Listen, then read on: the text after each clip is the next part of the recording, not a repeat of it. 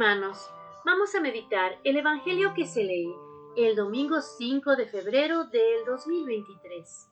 El Evangelio que se lee es el de San Mateo, capítulo 5, versículos del 13 al 16.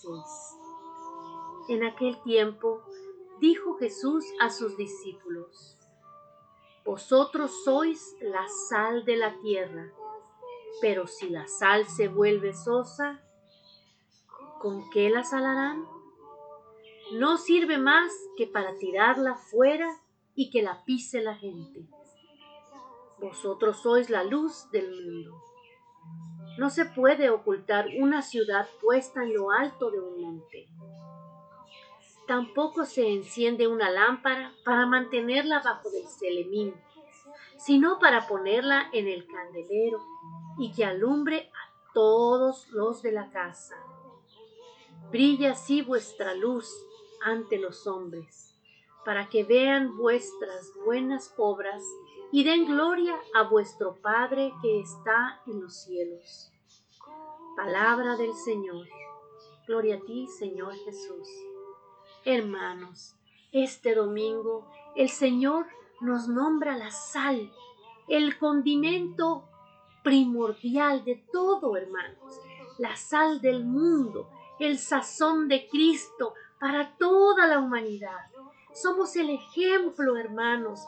Él nos ha regalado el sazón y ahora debemos de ir y dar de esa sal a todos, de ese gran sabor, de ese gran banquete que el Señor nos está prometiendo, que desde ahorita ya nos lo está dando, hermanos, porque cuando vamos y hablamos de Él, nos llenamos, somos como una fuente, nos llenamos de ese sazón y todo aquel que esté escuchándonos se salpicará, se contagiará de este gran amor que el Señor ha puesto en nosotros. Debemos de ser la sal para ser la sal y ejercitar ese privilegio que el Señor nos ha dado, esa gran gracia que Él nos ha dado.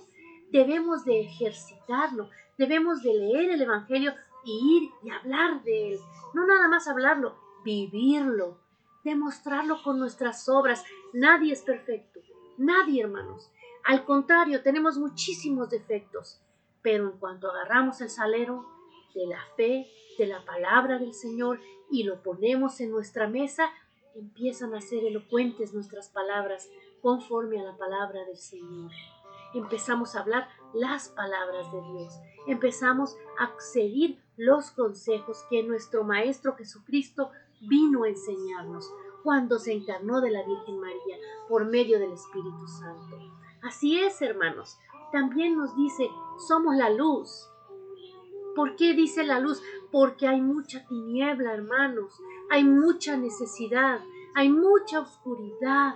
Y no quiere decir que alguien que esté en las tinieblas sea malo. Quiere decir que es una oportunidad para nosotros, para llevarles la luz de Cristo iluminarlos con la luz de Cristo, para que el Señor se glorifique en esa familia, en esa persona, en ese hermano que está sufriendo, en esa hermana que está sufriendo, en aquel hermano que está caído. Hay que sacudirlo y ayudarlo. ¿Cómo? Con la luz de Cristo, con el amor que Cristo ha puesto en nuestro ser, en nuestras palabras. ¿Cómo? Dándole de esa sal, de ese sazón, hermanos. Si Dios te ha dado estos dones, no los escondas. Aquí nos dice el Evangelio que te pongas alto. ¿Para qué? No para que seas tú, sino que para que por la medio de la luz de Cristo brille y alumbre a todo aquel que se acerque.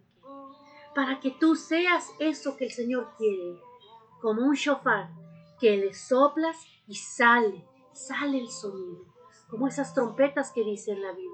Pongámonos para que el Señor sople sobre nosotros y se esparza y se salpiquen todos los hermanos que necesiten. Pero necesitamos estar en gracia, estar en gracia con el Señor. ¿Cómo?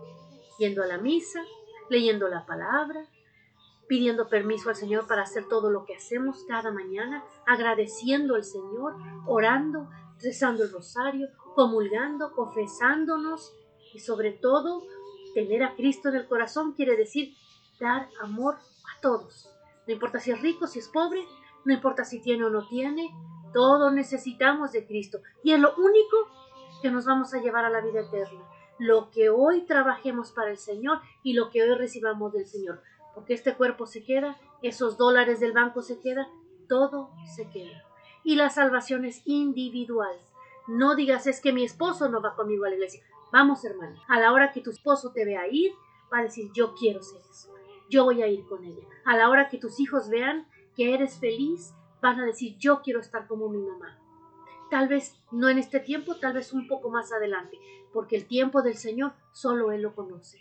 Pero tú sé la sal, sé la semilla, sé la luz para tus seres amados, para todo aquel que el Señor ponga en tu camino, tu jefe, tus trabajadoras, tus supervisores, tus delegados, todo el mundo se puede llenar de la luz de Cristo.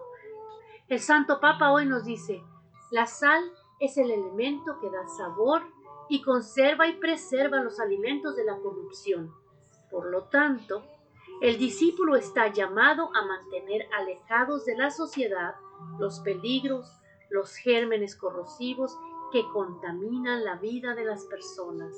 Se trata de resistir a la degradación moral y el pecado, dando testimonio de los valores de honestidad y fraternidad, sin ceder a los halagos mundanos del arribismo, el poder y la riqueza.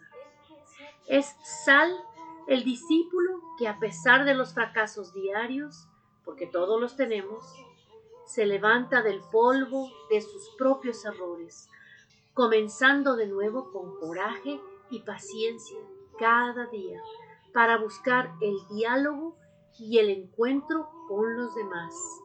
Es sal el discípulo que no busca el consentimiento y la alabanza, sino que se esfuerza por ser una presencia humilde y constructiva en fidelidad a las enseñanzas de Jesús que vino al mundo no para ser servido, sino para servir. Y hay mucha necesidad de esta actitud. La segunda imagen que Jesús propone a sus discípulos es la de la luz.